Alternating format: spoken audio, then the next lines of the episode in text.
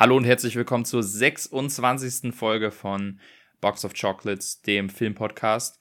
Wir sind wieder da und haben heute wieder zwei wundervolle Filme dabei, nämlich einmal den allerersten Toy Story und Christopher Nolans Interstellar, über die wir äh, heute reden werden. Wie gesagt, wenn ihr da direkt hinspringen wollt, direkt einfach in die Folgenbeschreibung gucken. Ansonsten, ähm, ja, sprechen wir über noch ein paar andere Sachen und wenn ich von wir spreche, dann meine ich natürlich einmal mich. Ich bin Jonas. Und mir zugeschaltet ist mal wie immer der Philipp. Hi Philipp. Hallo.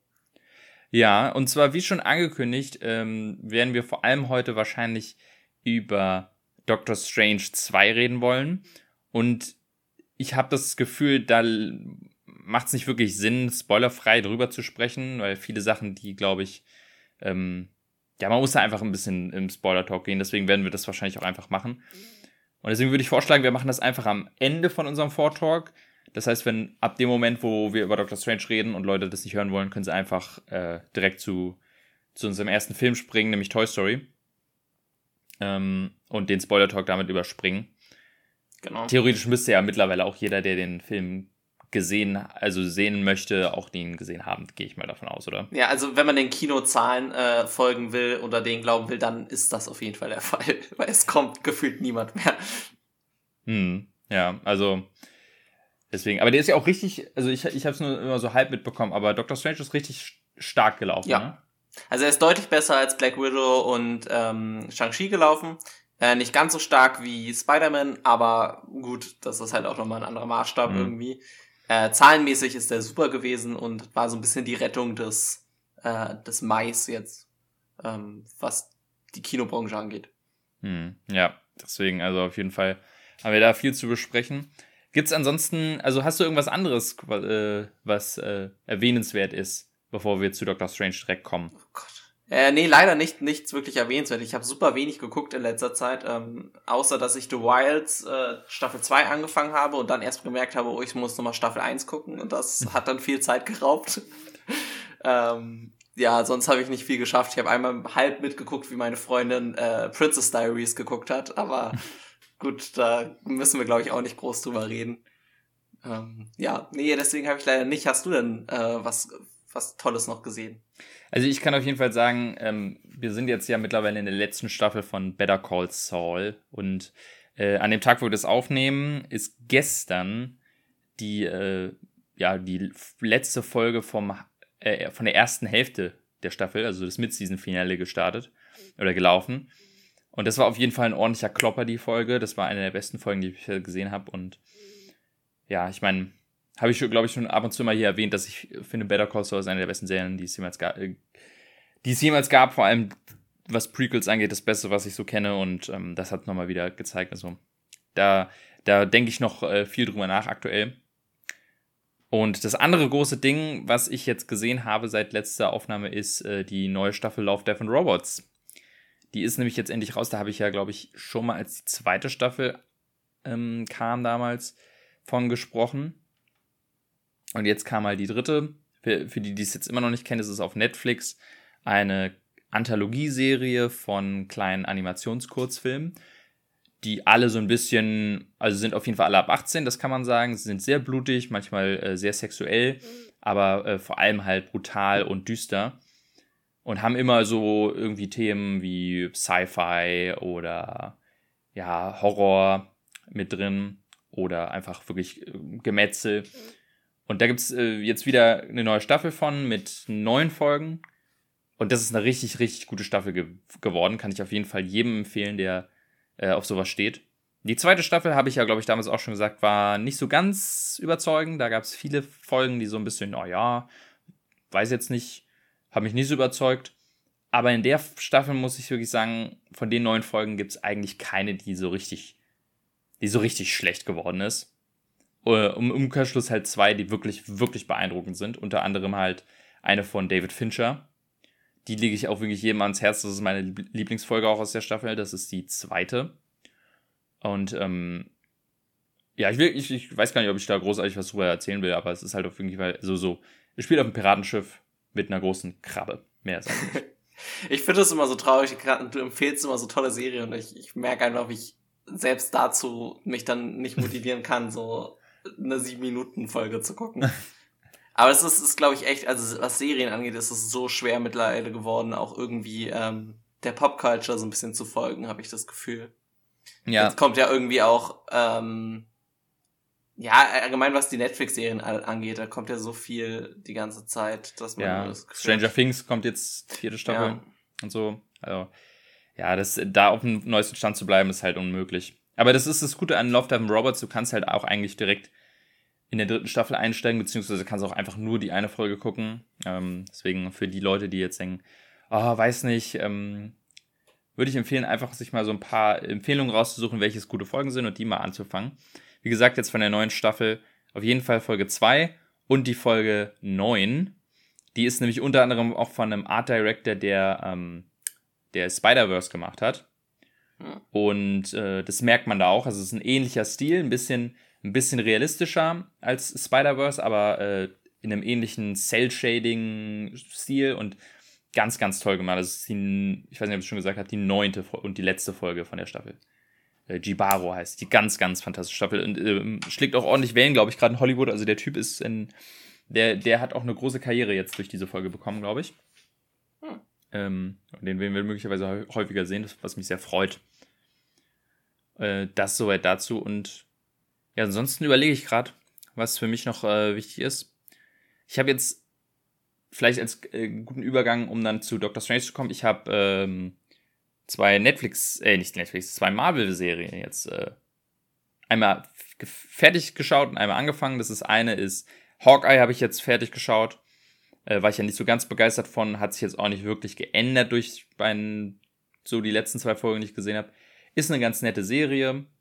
Äh, paar Charaktere mochte ich sehr gerne. Ähm, und im Großen und Ganzen wahrscheinlich auch eine der besseren Serien, die ich von Marvel jetzt gesehen habe. Ich fand sie also ich muss sagen, ich fand sie besser als Loki. Das kann man ja schon mal sagen.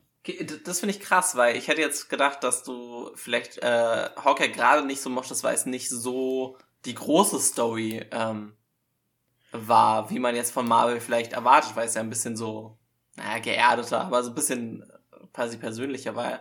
Und, und Loki war ja so ein riesen, riesen Ding, was ja auch ein wichtiges Element introduced mhm. hat, was wahrscheinlich noch sehr in der großen Story ähm, wichtig wird bei Marvel. Aber ja. die mochtest du nicht, ja? Nee, Loki war nicht so meins. Ähm, also, ich, ich bin aber auch nicht wirklich der Fan vom Charakter gewesen. Das spielt da auch mal, glaube ich, viel mit ein. Und jetzt bei Hawkeye mochte ich halt dann doch Hailey Steinfelds Charakter sehr gerne und ähm, wie heißt sie, Yolanda? Oder oh Jelena, Jelena? Jelena, ja. Genau. Mochte ich auch sehr gerne. Ähm, hat, und die, die ähm, Beziehung zwischen den beiden hat sehr gut funktioniert. Ähm, Bösewichtstechnisch fand ich es ein bisschen lame, muss ich sagen. Ich bin einer der wenigen, die diese Tracksuit-Mafia nicht so lustig oder nicht so cool finden. die gehen ja, also alle gehen ja total auf die ab. Ich denke mir so, ja, gut. So, also ist mir relativ egal. Und auch, ähm, jetzt ohne zu spoilern, der, der Bösewicht ja, der dann auch eingeführt, fand ich auch, also hat für mich auch nicht wirklich funktioniert. Wie, wie fandest du Echo selber? Also sie kriegt ja auch ihre eigene Serie. Ähm. Ähm, ist es die, die taubstumm ist genau, oder gehörlos? Ja. ja. Ja. die war für mich auch so ein bisschen, ja gut, ähm, hm. nicht so mhm. wirklich ja, sagender Charakter. Ich könnte mir vorstellen, dass sie aus einer Serie da was Cooles rausmachen, aber brauche ich jetzt irgendwie nicht wirklich. Ähm, ich glaube, das beschreibt aber ganz viele Marvel-Serien, braucht man nicht so wirklich. Es ist halt, weil es so kleine Additionen in die Welt sind, die aber jetzt nicht. Ähm ja, okay, aber das, das finde ich dann, äh, da kommen wir dann später zu Doctor Strange noch zu, aber ich find, so finde ich es dann vielleicht auch sogar besser, wenn diese Serien dann auch nur für sich ein bisschen stehen. Ja. Und auch sagen kann, und man auch sagen kann, hey, die überspringe ich mal und ich verpasse nichts. Ähm, so ein bisschen habe ich das Gefühl, so wird es bei She-Hulk der Fall sein. Der, der Trailer, ey, ich muss Boah, sagen, es sieht, sieht grauenhaft ganz, aus. Ganz, ganz schrecklich. Also, also. finde ich ganz komisch, vor allem, weil sie ja ähm, Banner selber CGI sah ja wirklich, vor allem jetzt in Endgame, super aus. Mhm. Ähm, also da bin ich auch mal richtig gespannt. Also ich hoffe, dass die da noch einiges dran arbeiten. Ähm, da gab es ja auch dann wieder einen Aufschrei und dann waren die Stimmen direkt wieder laut, dass alle Leute die Serie nur runter machen, weil es eine Frau dann ist. Und da dachte ich auch so, Alter, guck dir doch einfach das CGI an. Es sieht halt einfach nicht gut aus. Ja. Ähm, ich hatte ja eh schon, ich hatte jetzt auch bei, ähm, äh, was war's, äh, Moon Knight, dass in einigen Sachen das CGI dann nicht so da war. äh, vor allem in den ersten Folgen. Später war es dann auf einmal wieder top-notch. Manchmal weiß ich nicht so richtig, was Marvel da macht. Ähm, ich hoffe, dass das, dass sich das bessert. Ja. Aber, ja. Weil das Ja, Geld haben sie ja eigentlich. Mhm. Naja, wo du es gerade erwähnt hast, Moon Knight habe ich jetzt halt angefangen, die ersten Folgen. Ich glaube, ich bin so Mitte Folge 3. Ähm, ist ganz cool. Bisher haut mich jetzt auch nicht komplett von den Socken. Ich mag aber sehr Oscar Isaac als Schauspieler und der macht einen sehr guten Job bisher. Äh, oder beziehungsweise ich gehe davon aus, dass er den komplett macht und dann, ähm, ich werde es auf jeden Fall noch weiter gucken. Ähm, ist jetzt aber auch nichts, was mich so richtig von den Socken haut. Bisher. Ja, ich glaube, also ich glaube, die Folge 5 wirst du richtig feiern. Mhm. Und dann Folge 6 äh, wirst du richtig disappointed sein. Aber mal gucken. Also, da reden wir vielleicht beim nächsten Mal noch mal ganz kurz drüber. Mhm. Ähm, Ja. ja. Wollen wir dann, wollen wir dann zum großen Thema kommen? Dann wollen wir zum großen Film kommen. Jetzt haben wir schon Marvel gelabert. Jetzt gehen wir dann zu Doctor Strange über.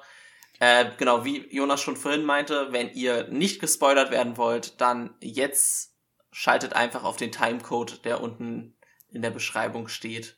Äh, ab da reden wir dann über die Filme, die wir euch mitgebracht haben. Und jetzt erstmal Doctor Strange. Spoiler. Ja, ähm, ich hab's. Wir haben extra versucht, nicht so viel äh, im Vorhinein drüber zu reden, ähm, um das uns alles jetzt hier aufzusparen. Aber du weißt ja quasi schon, ich fand den Film ehrlich gesagt nicht so gu- gut.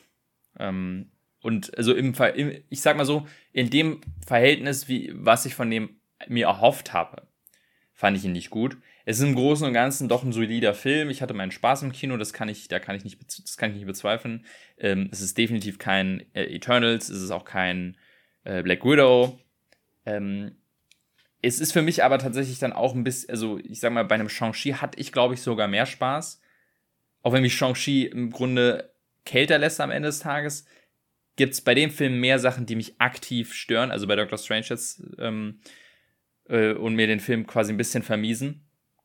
Ähm, ja, aber. Ich, ich, ich finde, glaube ich, das größte Problem, wir hatten ganz kurz, haben wir drüber geredet, ist quasi das äh, verlorene oder das ja nicht ausgenutzte Potenzial des Films, habe ich so ein bisschen. Hm, ja. Weil der Film so viel hat. Er hat wirklich einen geilen Benedict Cumberbatch, er hat ähm, einen guten Gegenspieler mit Wanda eigentlich im, im Prinzip auch, wenn quasi ihre komplette Charakterentwicklung aus WandaVision so ein bisschen gelöscht wird.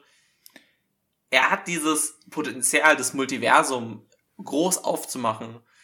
Und dann am Ende sind wir in drei Welten äh, gefühlt. Oder ja, ja, doch eigentlich für längere Zeit nur drei Welten, drei Universen. Ja. Und die sind auch relativ ähnlich zueinander. Also Ja. wir sind halt, wir sind erstmal in der Welt, die wir eh schon kennen. Dann sind wir in der Welt, die im Grunde genau die gleiche ist, nur überall sind Blumen und ein paar Charaktere sind halt anders. Und ähm, dann sind wir in irgendeiner halt düster ähm, abgelüpsten Welt, ähm, aber auch nicht so wirklich lang. Ja. Und da dachte ich mir, also ich, als ich den Trailer gesehen habe, dachte ich, boah, ey, die spielen da so viel mit rum. Und ich muss ja auch sagen, ich bin einer der wenigen, gefühlt wenigen Verfechter von Doctor Strange 1. Ich mag den ganz gerne. Ich mag den super gerne tatsächlich. ja. Ähm, auch gar nicht so sehr, also Story, okay, äh, finde ich, finde ich jetzt auch nicht so der Hammer in dem Film, aber ich mochte Doctor Strange 1 wirklich ausschließlich fast wegen den coolen Spielereien mit sowas wie der Spiegeldimension. Ne, so eine, Mhm. diese Kampfsequenz, wie sie da in der Spiegeldimension kämpfen, das hat mir den Film schon komplett verkauft, wo ich dachte, ey, sowas sehe ich in anderen Marvel-Filmen halt nicht. Ich finde das super kreativ, wie sie damit umgehen. Äh, mag ich ganz gerne.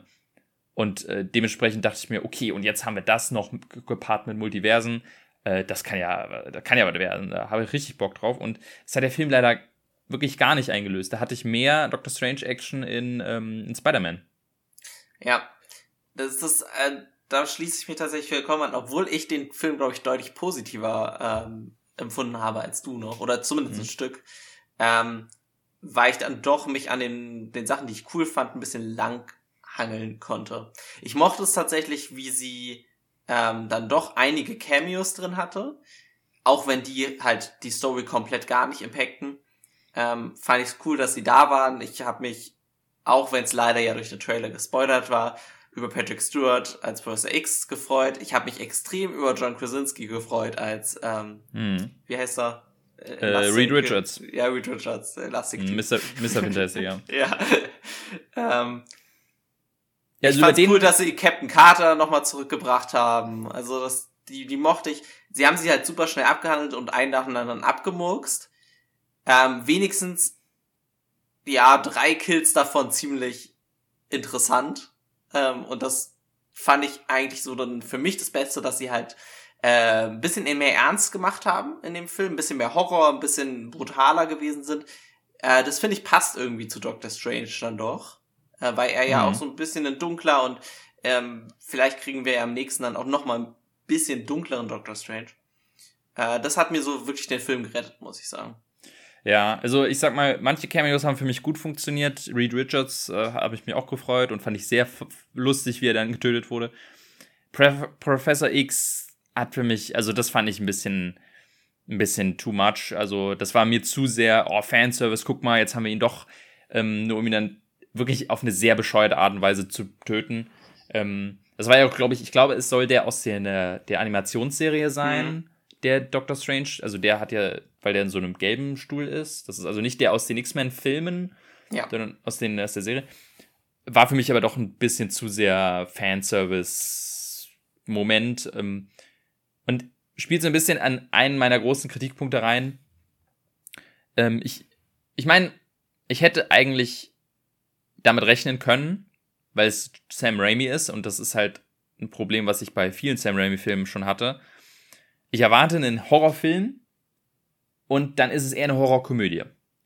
Und das hätte ich, damit hätte man rechnen müssen, weil, wie gesagt, Sam Raimi und es ist auch Marvel, die werden jetzt nicht komplett full on Horror gehen. Das ist ja auch, war der Film ab 12? Ich glaube ja, ne? Ja. Du, ähm, werden, ich nehme an, dass wir wahrscheinlich nie einen Marvel eigenständigen Film ab 16 kriegen. Ja. Also vielleicht kriegen wir irgendwann mal einen, einen falls Morbius irgendwann mal einen zweiten Teil kriegt. Oh Gott, hm. bitte nicht. Aber yeah, yeah. Ähm, vielleicht einen Venom oder einen ähm, Wolverine oder so.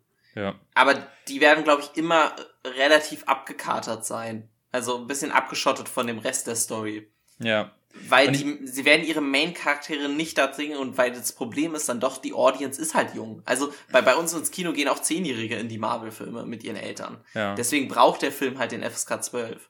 Hm. Ich war auch, ich sah, ich war an einem Sonntag äh, mittags und da waren extrem viele Kinder. Also es war jetzt ja. ein relativ klein, äh, wir waren relativ leer im Kino, aber viele Eltern mit ihren gefühlt achtjährigen Kindern, wo ich auch hatte, okay, äh, weiß jetzt nicht, ob man Sam Raimi, aber ähm, ja, aber, weiß, aber die, die befassen sich halt nicht mit dem Film. Ja. Die sehen Marvel, wissen, was Marvel vorher war. Und ich meine, so ein Eternals, gut, Eternals nicht mal, aber ich meine, die Filme vorher konnte man ja mit Kindern gucken. Ob ja, jetzt einen acht, acht oder siebenjährigen oder sechsjährigen sogar mit reinnehmen würde, würde ich mir auch nochmal überlegen.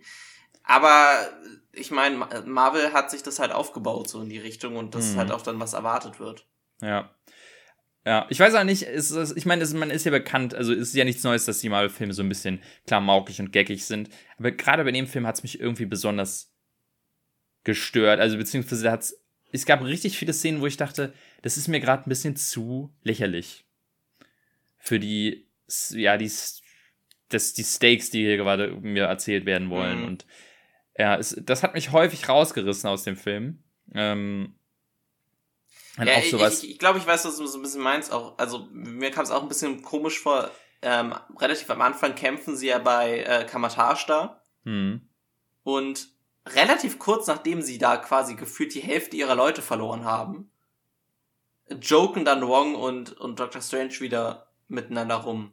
Ja. Und das ist, ist allgemein ein Problem, was, was Marvel ja schon öfter hatte, dass halt manchmal man den Impact dann solcher Sachen nicht spürt. Da werden halt im Hintergrund dann zig Leute abgemurkst, aber nur weil es unsere Hauptcharaktere nicht sind, ist alles okay. Hm, ja, das Und ist. Genau, wenn man halt in so eine dunklere Richtung gehen will, fällt es einem halt mehr auf. So, ich meine, bei Endgame joken sie ja auch im Endfight rum, aber da passt ja. es vielleicht halt noch so einigermaßen, weil das extrem comic-mäßig ist. Das ist halt der Riesenfight. Und hier wollen sie es halt dunkler machen und dann clasht es halt ein bisschen miteinander. Ja, und dann ist es halt auch sehr, also selbst sowas wie dann dieser Musikfight, auch wenn er ganz lustig ist, für mich hat er irgendwie so gar nicht, der wirkte so völlig so, wow, wo kommt das denn jetzt plötzlich her? So, ähm, oder ich meine, okay, ja, damit bin ich jetzt, glaube ich, da mache ich mir viele Feine mit, aber ich war auch, ich fand Zombie Doctor Strange auch ein bisschen too much. Oh, so okay. auch so ein bisschen zu albern. Ich weiß auch nicht. Also es ist irgendwie. Aber das ist halt Sam Raimi. Das ist deswegen, das, in dem Moment muss man auch sagen, okay, da bin ich auch selber schuld, weil Sam Raimi, ich meine, Drag Me to Hell zum Beispiel, ein Film von Sam Raimi, den ich auch überhaupt nicht mag, weil er halt irgendwie versucht, eine Dämonengeschichte zu erzählen, dabei aber richtig lächerlich manchmal ist. Und dementsprechend, aber das ist halt, da steht man drauf oder nicht. Für mich funktioniert das halt generell nicht und dementsprechend hätte ich vorher wissen müssen, dass er natürlich ähm, da seine Handschrift. Aber das, das wiederum, muss ich dann sagen, das wiederum kann ich dem Film dann halt hoch, hoch äh, an, anrechnen. Es ist wahrscheinlich von allen Marvel-Filmen jetzt mal zusammen mit sowas wie Tor 3 ähm, der Film, wo du am meisten die Handschrift von einem Regisseur rauslesen ja. kannst. Es ist noch nicht, man, man merkt natürlich Marvels Finger da drin, aber du merkst auf jeden Fall, das ist ein, ein Raimi-Film. Genauso wie du bei Tor 3 merkst, dass es ein Taika-Film ist.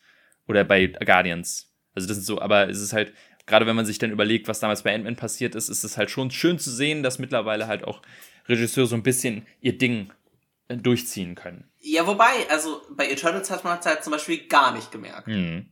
Ne, also da habe ich keine Chloe Zhao gesehen in dem Film. Hm. So vom, vom Film. Also ich weiß nicht, ich habe da, ich fand's auch, es, das war wenigstens ein Film, der sehr ähm, eigen war. Er war anders als andere Marvel-Filme, definitiv.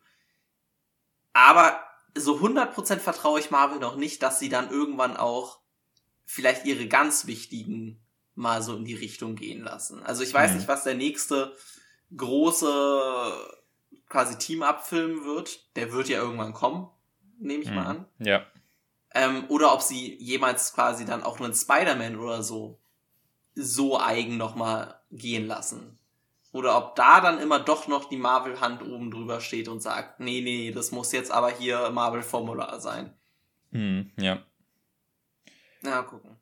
Ja. Eine Sache muss ich auf jeden Fall erwähnen, also mein, eigentlich mein wirklich mein größter Kritikpunkt an dem Film, das mich am meisten gestört hat, du hast es schon ein bisschen angedeutet, ist, wie sie mit Wanda in dem Film umgehen. Und damit meine ich jetzt nicht zwingend, dass sie der Bösewicht ist, weil das finde ich generell, sowas finde ich ganz spannend, mal zu sehen, hey, wir haben hier diese beiden Charaktere, die wir eigentlich mögen und die haben unterschiedliche, ähm, ja, unterschiedliche Motivationen und die clashen dann einfach sowas wie Civil War. Ich mag Civil War sehr gerne. Mhm. Ähm, Weil es dann halt nicht, oh, der große Alien kommt aus, äh, auf die Erde und will die Welt erschafft und jemand muss äh, sie stoppen, sondern es ist halt so ein interner Konflikt. Ja, weil man halt auch direkt in beide Charaktere invested ist. Ne? Das mhm. ist ja das größte Problem, was Marvel immer mit ihren Bösewichten hat. Sonst es ist halt ein Bösewicht, der kommt für einen Film, keinen interessiert der Bösewicht groß und am Ende ist er halt besiegt. So. Mhm. Und so in Wanda haben wir jetzt schon seit was sind es, drei Filme plus eine Serie halt invested. Ne? Ja. Und das wiederum, und genau deswegen stört es mich so, wie sie diesen, diesen Charakter, ja, ziemlich, ziemlich, ziemlich fies behandelt haben. Also, um es nett auszudrücken, weil, ich meine, Wanda, also zum einen, du hast es schon erwähnt, was mich vor allem stört, ist, du hast die Serie Wonder Vision, die eigentlich komplett diesen Konflikt oder diese, diese, diesen, diesen, diesen ja, dieses Problem, was Wanda hat, dass sie über den Tod von Vision her äh, irgendwie äh, hinwegkommen muss, das hast du äh, dann hast das hast du für sie schon aufgearbeitet, ne? Sie benutzt ihre Kräfte unterbewusst, um in der Traumwelt zu leben und muss dann am Ende der Serie lernen, hey, mh, hm, das kann ich so nicht machen, ich muss hinwegsehen, äh, ich verletze Menschen damit und äh, dafür will ich meine Kräfte nicht benutzen. Und am Ende, und das, so hatte ich es interpretiert, war das am Ende quasi ihre ihre ja, Lesson, die sie äh, dann gelernt hat. Nur um in dem Film im Grunde noch tausendmal schlimmer zu sein. Also noch übertriebener, wo ich denke, wo kommt das denn jetzt her? Ich meine, in gewisser Weise ne, wurde es in Wonder Vision angedeutet, aber irgendwie finde ich, ist es dann nicht ganz konsequent. Ja, also ich, sie nehmen halt diesen Cop-Out von wegen, ja, sie hat jetzt dieses Buch angefasst und jetzt ist sie böse. Ja, das und das, das ist halt auch einfach viel zu wenig, muss ich sagen. Also für so einen komplexen Charakter, der wahrscheinlich wirklich, ja, mit am meisten charakterisiert wurde, von allen Marvel-Charakteren, würde ich sogar mhm. sagen. Also selbst, selbst ein Tony Stark hat nicht so viel in seine Psyche reingeguckt bekommen, in, in der ganzen Story. Und das dann einfach so über Kopf zu werfen, nur um einen, einen Bösewicht zu haben, finde ich schwer. Ja, und vor allem, weil es halt ja, weil ja. sie halt so übertrieben ist. Ich meine, sie ist halt wirklich bereit, nicht nur ein, ein, unschuldiges Kind umzubringen, sondern auch im Grunde ihre Freunde, wie man wie Dr. Ja. Strange, den sie schon Jahr, Jahren kennt, ist sie so, ja, ist mir doch egal, wenn der mir im Weg steht, dann bringe ich den halt um. Oder den Wong oder was weiß ich, oder die ganzen vom Kamatage. Und ich dachte, das willst also der Film, den wir so wirklich gerade erzählen, der ist ein Charakter, der, ich meine, seit wann ist er dabei? Seit Ultron, also seit acht Jahren oder so? Ja. Ist er jetzt im MCU? Und die ist jetzt einfach so von mir nichts, dir nichts bereit, ähm, äh, ja, einfach komplett äh, full-on Bösewicht zu werden. Und zwar, und, und zwar wegen eines Grundes, der zum einen schon ähm, eigentlich gelöst wurde in ihrer eigenen Serie und dann auch noch mir erzählt wird, hey, sie macht das für ihre Kinder, die im Grunde gar nicht existieren, also die, die gibt's ja, ja gar nicht. Das, also allein das, die hat sie sich ja ausgedacht. Das sind ja quasi ihre eigenen und dann, ach, das, ich meine, okay, dann, dann will sie mir erklären, ja, durch ihr Unterbewusstsein und ihre Träume hat sie in andere Universen geblickt, was ich auch eine bescheuerte Idee fand, dass Träume die Einblick in andere Multiversen sind. Ja, Aber, es, ist, es ist ein bisschen schwer, weil dadurch, ja, öffnest du es dann wieder sehr weit. Finde ich auch ein bisschen hm. merkwürdig. Aber gut, sie mussten ja. halt vielleicht irgendwie dieses Dreamwalking dann auch erklären und so weiter. Hm. Ja. Me meinetwegen. Aber dann denke ich mir so, also zum einen, wo, warum guckt sie nicht nach Vision in anderen Multiversen? Das habe ich die ganze ja. Zeit gefragt. So, das müsste doch eigentlich ihre Hauptmotivation sein, dass sie jemanden sucht, den sie selber auch kennt. Also, ne, Vision, wie gesagt, ihre Kinder hat sie sich, wenn dann ausgedacht, oder sie hat sie nie kennengelernt. Ähm, und dann, ich meine, am Anfang des Films wird es eigentlich auch aufgedeutet, was das Problem an ihrem Plan ist. Ähm, nämlich, ja, was machst du denn dann, wenn du die Kinder gesehen hast? Und das, ich meine, okay, ja, das wird dann am Ende quasi dafür gesorgt, dass sie ähm, erkennt, was ihr Fehler war, aber irgendwie war mir das dann doch ein bisschen zu offensichtlich, wo ich dachte, willst du mir wirklich erzählen, diese Frau kommt da nicht selber drauf, dass das keine gute Idee ist? Und dann, ja. Ja, also das habe ich tatsächlich auch leider einfach absolut gar nicht gesehen. Du hattest, glaube ich, letztens, als wir geredet haben, auch gemeint, dass du eigentlich viel mehr erwartet hast, dass sie am Anfang der Bösewicht sein wird und sie sich dann quasi verbünden müssen gegen den größten Bösewicht. Zum Beispiel. Also so, ein bisschen, so ein bisschen eher dieses klassische. Das hätte, wäre wahrscheinlich ein bisschen leichter gegangen. Andererseits kann ich mir vorstellen, dass dafür tatsächlich für Leute, die Wonder Vision nicht geguckt hat, vielleicht dadurch Doctor Strange jetzt besser funktioniert. Weil sie halt nicht diese Charakterentwicklung von WandaVision vorher gesehen haben und dann nicht so abgetan sind davon. Aber ich glaube, selbst das wiederum funktioniert dann nicht, weil das letzte Mal, als du Wanda gesehen hast, wenn du nur die Filme guckst, ist am Ende von Endgame. Und da war ja im mhm. Grunde alles cool. So, wir haben die Welt gerettet und alles ist wunderbar. Ich erinnere mich jetzt nicht ganz, ob sie eine Szene hatte, wo sie quasi, wo angedeutet wurde, was mit ihr passiert, aber ich glaube nicht. Ne, sie das hat heißt, nur diesen Satz, äh, wo sie gegen Thanos kämpft und von wegen sagt, äh, you took everything from me oder ja. so. Aber quasi, da hat sie ja dann quasi ihre Rache bekommen, weil sie Thanos besiegt haben. Und dann kommt's plötzlich, und dann taucht sie quasi für den Zuschauer plötzlich wieder auf und ist plötzlich nicht nur, hat sie super Zauber, mega äh, Witch-Kräfte und hat irgendein Buch, von dem du nichts weißt. Dann hat sie irgendwie anscheinend plötzlich zwei Kinder, von denen du noch nie was gehört hast. Und ähm, ist plötzlich halt böse. Was so, also ich glaube, ich weiß gar nicht, ob es wirklich für einen Zuschauer gut funktioniert, wenn du die Serie nicht gesehen hast. Ich würde fast sogar sagen, man braucht die Serie zwingend, und ähm, obwohl sie quasi eigentlich äh, komplett über den Haufen geschmissen wird am Anfang des Films. Ja, sie wird ja auch nur ganz kurz einmal erwähnt. Ähm, was Westview, er, er geht ja irgendwie zu sie und sie sagt dann so, ich will nicht über Westview reden und er meint dann von wegen, ich will nicht, also ich habe ein anderes mhm. Thema. Da dachte ich mir auch so, ja, okay. Ja, also da, da muss man irgendwie noch gucken, dass sie irgendwie äh, die Serien und Filme noch besser vereinen. Also vor allem, wenn Charaktere halt so prominent in beiden dann, dann wiederkommen. Das ist diesmal wirklich nicht gut gelungen. Ja, tatsächlich, äh, da muss ich auch sagen, das, das habe ich, hätte ich sogar nicht gerne, wenn sie es zu sehr, zu stark machen. Weil jetzt quasi, wenn ich mir jetzt überlegt habe, also ich hatte das Gefühl, sie erwarten, du sollst Wonder Vision schon gesehen haben für Doctor Strange. Ich meine, davon haben wir ja alle gerechnet und das war ja auch jetzt quasi keine Überraschung. Ähm, aber jetzt, wo es zum ersten Mal so ein Film ist, wo man sagt, hey, ja, da gibt es eine Serie, guck die mal vorher, hat das für mich so einen komischen Beigeschmack. Weil im Grunde es jetzt heißt, hey, hier ist ein neuer Kinofilm, aber wenn du ihn richtig sehen willst, musst du Disney Plus abonnieren. Nee, nee, das, das meine ich auch gar nicht eigentlich mhm. so weit. Ich meine jetzt nur, dass wir nicht, wenn wir einen Hawkeye-Film jetzt nochmal kriegen sollten, dass mhm. Clint, Clints ganze Mission im Hawkeye-Film ist, dann wieder Ronan-Sachen zu jagen. Mhm.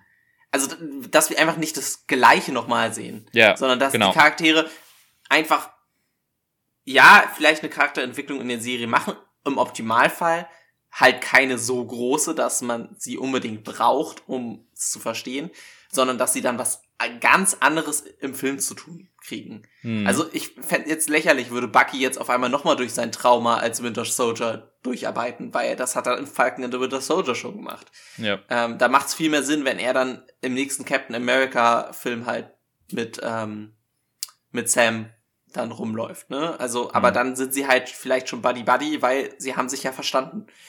Und dass wir halt nicht jedes Mal wieder von vorne anfangen, nur weil man halt die Leute nicht eliminieren will, die die Serie nicht geguckt haben.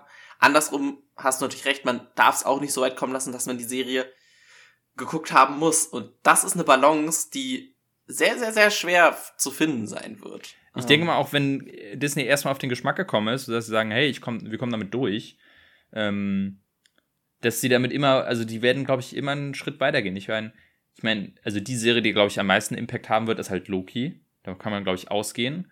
Ja. Dass es heißt, ja, du solltest schon Loki gesehen haben zu äh, äh, irgendeinem äh, gewissen Punkt. Ich weiß nicht, ob halt Hawkeye nochmal wichtig wird, aber theoretisch. Ich glaube nicht. Ja. Also ja. Hawkeye wird nur wichtig für, für, für sie. Serie. Ähm, also wie, wie heißt sie nochmal? Also äh, äh, Haley Steinfelds Charakter. Ja. Weil sie wahrscheinlich Teil der, der Young Avengers dann irgendwann wird, die ja höchstwahrscheinlich kommen. Hm. Aber ja. ich, ne, sonst glaube ich nicht mehr. Moon Knight wahrscheinlich jetzt auch nicht zwingend, ne? Moon Knight wird wahrscheinlich auch sein eigenes Ding bleiben. Ja, ja gut, ich kann dazu nichts sagen.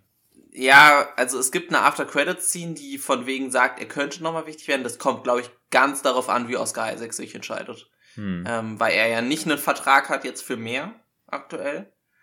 Ähm, und auch noch nicht ganz genau gesagt hat, ob er mehr machen wollen würde.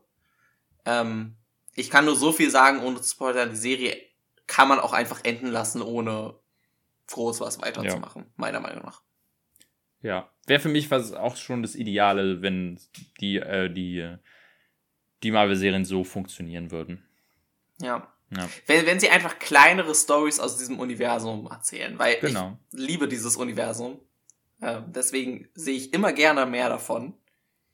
Ähm, und dann einfach kleine Stories in dem Bereich finde ich cool. Ja. Und dann können sie die großen Stories für die Filme auflassen. Und dann, dann können sie sich auch in den Filmen Zeit nehmen. Das äh, fand ich bei Doctor Strange tatsächlich auch ein bisschen verwunderlich, dass der so kurz war.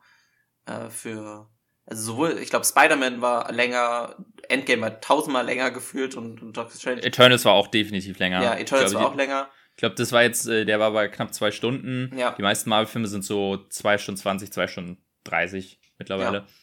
Ja. Ähm, ja, das hat man auch ein bisschen gemerkt. Doctor Strange war ein bisschen zu Vielleicht ein bisschen zu kurz an manchen Stellen.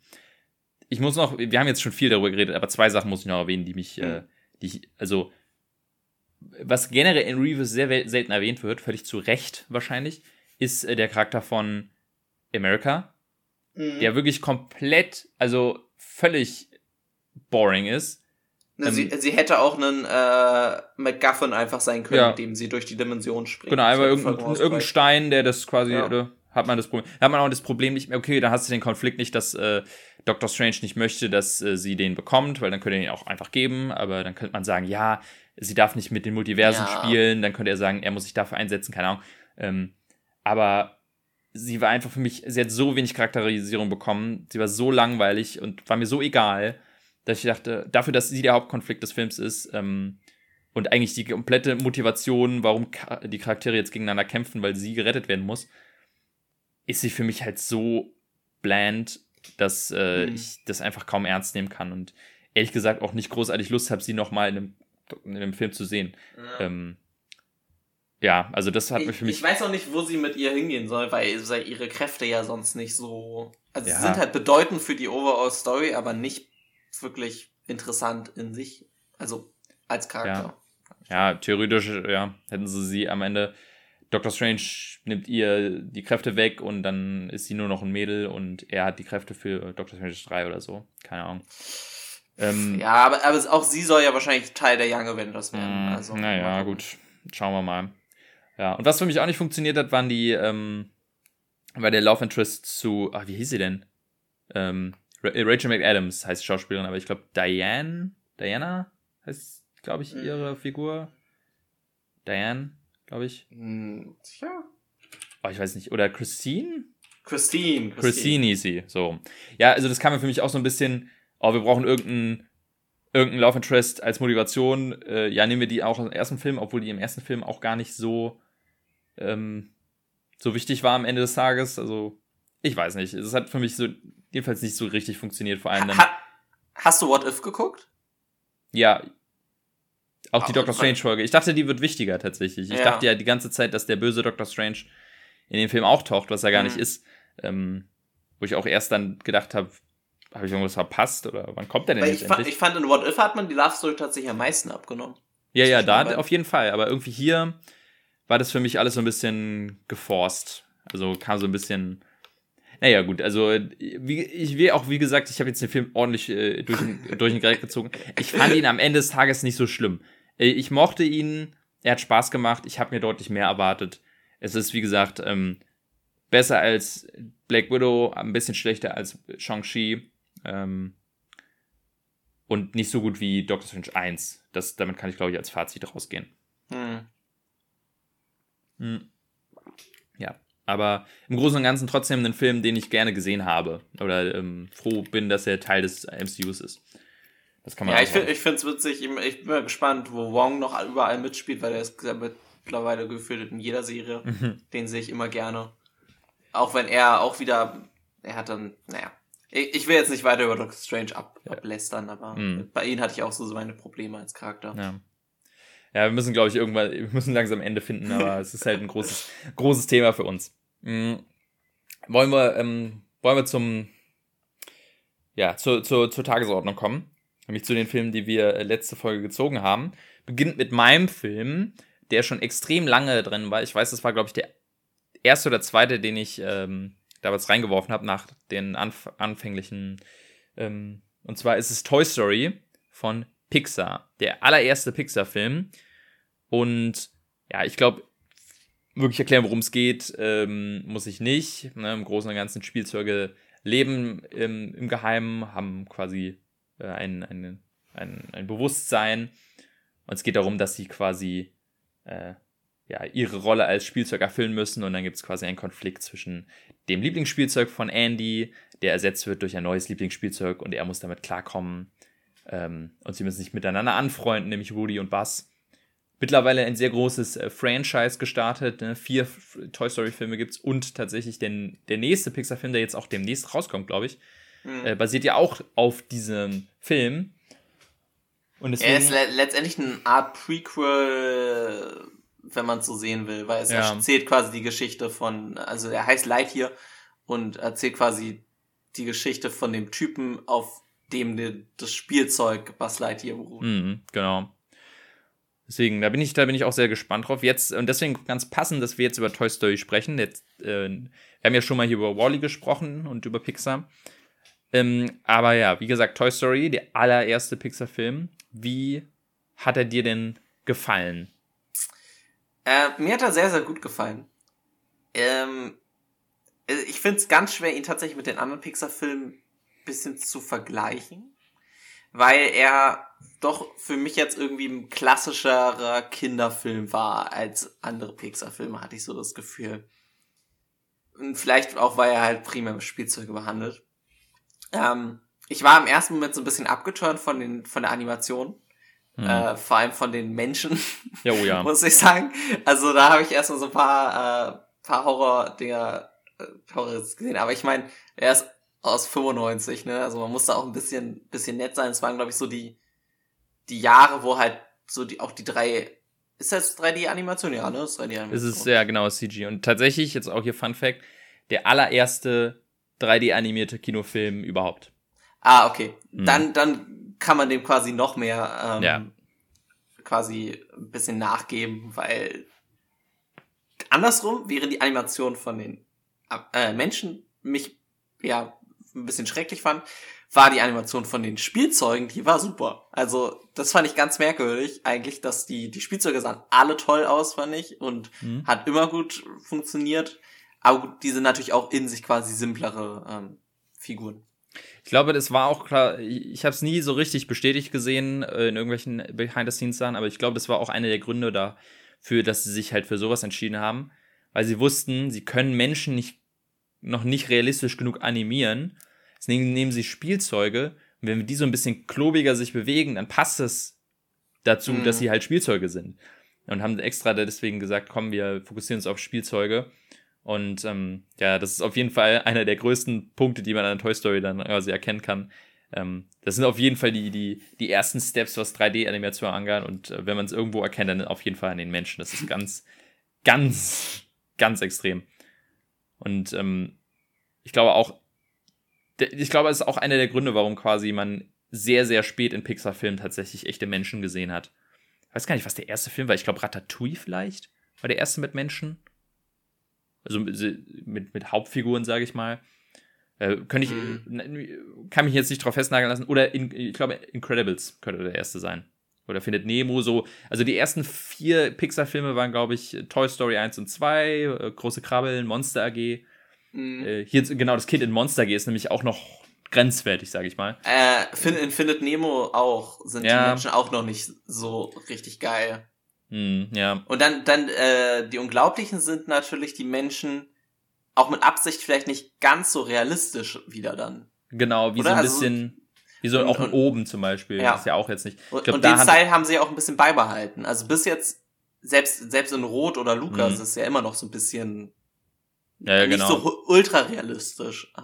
Ja, oder in Toy Story, ähm, ich glaube am ehesten quasi so die Toy Story 3 und 4, wenn ich mich richtig erinnere, da haben sie wirklich, glaube ich, versucht, so relativ geerdete Menschencharaktere zu zeichnen. Mhm.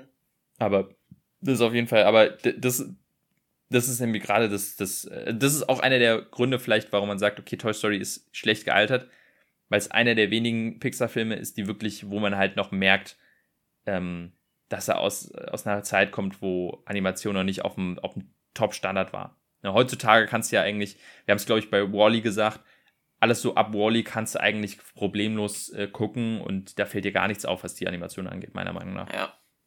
Ne. Ja, genau. Also bei, bei Toy Story muss ich dazu sagen, bei mir kriegt er gar keine Nostalgiepunkte, weil ich den Film jetzt zum ersten Mal gesehen habe. Oh, wow. Ja. Ich habe nie einen Toy Story Film gesehen und deswegen gehe ich komplett blind quasi rein, obwohl ich die grundsätzliche Story hm, schon mal gehört hatte. Also es war jetzt nicht so, dass ich gar nichts über den Film wusste. Ich kannte die, die letzte Szene, äh, wo er quasi dem hinterherfliegt, weil das ist irgendwie mhm. so Sachen, die sind halt so, glaube ich, in der Popkultur drin, dass du da nicht hundertprozentig dran vorbeikommst. Ähm, ja, aber ich war deswegen noch überraschter, dass der Film mir so gut gefallen hat, muss ich sagen. Hm. Weil ich halt gar nicht irgendwie jetzt als, als Kind da reingehe. Ähm, ich habe natürlich alle Witze verstanden, die eher an die Erwachsenen hm. äh, gingen, was Pixar-mäßig relativ wenige in Toy Story waren, aber die, die da waren, fand ich, haben ziemlich gut gesessen. Äh, das fand ich richtig cool. Es ist dann natürlich irgendwie so eine relativ simple Freundschaftsstory, die aber halt wirklich mit sehr viel Charme erzählt ist. Äh, und das fand ich alles super. Also ich habe da echt so gut wie keine Kritikpunkte, außer halt das ganz bisschen Animation. Ja, das ist bei mir nämlich ähm, genau das Gegenteil. Bei mir kriegt er extrem viele Nostalgiepunkte, weil ich nämlich jetzt auch, ich habe ihn extra in Deutsch geschaut, ähm, obwohl in, okay. äh, du hast ihn in Englisch wahrscheinlich geguckt, ja. ne? Was auch wahrscheinlich auch äh, sehr empfehlenswert ist, weil halt ähm, äh, hier Tom Hanks äh, spricht Woody und Tim Allen spielt, äh, spricht Bass. Das ist, glaube ja, ich, also die. Durch Tom Hanks kriegt er natürlich bei mir schon eh plus. Mm, deswegen, da ist, glaube ich, extrem viel Witz dabei. Ich, ich, war, ich erinnere mich halt noch, ich hatte damals von Toy Story 1 die Hörspielkassette oder, ja, es müsste wahrscheinlich, war es eine Kassette damals und keine CD. Ähm, und die habe ich als Kind rauf und runter gehört und deswegen ist es auch wieder so einer der Filme, die ich mehr, mehr ähm, im Kopf habe als äh, von den, von, also die ich auditiv im Kopf habe als visuell. Mhm. Und es dann auch schön ist, quasi die ganzen Sachen auch nochmal zu sehen, wie sie tatsächlich aussehen, obwohl ich den Film auch mehrmals schon gesehen habe. Aber es ist halt wirklich wieder so, also ich, ich kann den tatsächlich auf Deutsch relativ stark mitsprechen, würde ich fast sagen. Ähm, und deswegen ist das für mich so ganz, ganz tief in der Kindheit. Und ich meine, für mich damals der Film extrem äh, einen großen Impact gehabt, weil ich war als Kind fest davon überzeugt, dass das, äh, dass meine Spielzeuge real sind. Also das war für mich ganz klar na, nach dem Film. Das, da konnte mich keiner von überzeugen, bis ich, keine Ahnung, ich weiß nicht, wie alt ich dann war, bis ich gemerkt habe, naja, gut, vielleicht doch nicht. Aber für mich war das, äh, war das, der Film hat mir gezeigt, ja, okay, ja, so läuft's. Genauso läuft's mit meinen Spielzeugen und bin dann auch, ich, ich erinnere mich noch, dass ich, wenn ich zum Beispiel irgendwelche Kuscheltiere von mir gesucht habe, dann stand ich aber wirklich in meinem Zimmer und meinte so, ey, ihr könnt ruhig rauskommen, ich weiß, dass ihr echt seid. Ähm, also wirklich, das war, der Film hatte ordentlich, ordentlich Einfluss auf mich als Kind. Süß. Aber auch ein bisschen, ein paar Horrorvorstellungen.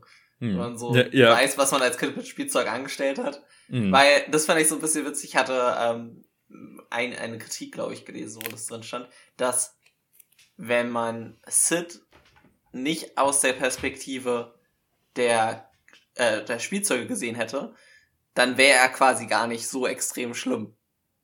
Also, hm. er ist ja schon ein schlimmes Kind, aber ich meine, wenn ich überlege, was ich auch mit Spielzeuge oder so als Kind gemacht habe, da wäre ich auch, glaube ich, in ein paar Horror-Stories vorgekommen. so ein bisschen, wenn man auch drüber nachdenkt, wie so, also zum Beispiel, wenn Andy mit seinen Spielzeugen spielt, hat er ja auch mal durch die Gegend geschmissen ja. und geworfen und was nicht. Wo man denkt, okay, spüren die denn Schmerz? Weil das muss doch auch wahnsinnig wehtun für die. Weil anscheinend, wenn die von, von Sid gefoltert werden, dann tut es ja auch weh. Also es ist so ein bisschen, fragt man sich so, okay, wo, wo ist eigentlich die Grenze ähm, von, ähm, ab wann macht es den Spielzeugen selber yeah. Spaß, mit, dass man mit denen spielt? Ich stelle mir das auch wahnsinnig, wahnsinnig fürchterlich vor, wenn du halt quasi komplett stillstehen musst und jemand nimmt dich und, und kontrolliert deine kompletten Handlung. Also kann man ja. auch ganz anders schneiden. Ähm, apropos stillstehen, das war so die einzige Logikfrage, die ich hatte, weil äh, Bass denkt ja quasi weiter Teil des Films, denkt er, er wäre ja kein Spielzeug. Hm. Warum steht er dann trotzdem still vor den Menschen? Das ist vielleicht, ja, das ist das, möglicherweise kann man sagen, ist so eine Art Urinstinkt von Spielzeugen, dass sie einfach von, von sich aus schon wissen, vor Menschen muss ich einfrieren.